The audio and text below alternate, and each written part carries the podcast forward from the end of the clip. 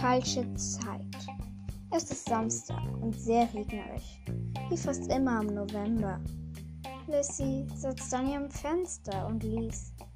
Draußen ist es zwar sehr wild und, äh, und aufbrausend, ein Gewitter tobt, doch sie sitzt in ihrem Zimmer, liest ganz ruhig ihr Buch. Sie ist geradezu darin versunken. Sie liest und liest und bekommt nichts mehr um sich herum mit.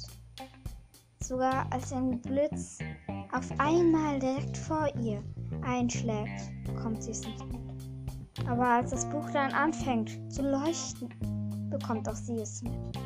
Das Buch fängt nicht nur an zu leuchten, es saugt sie auch in sich hinein. Es, es hält sie fest.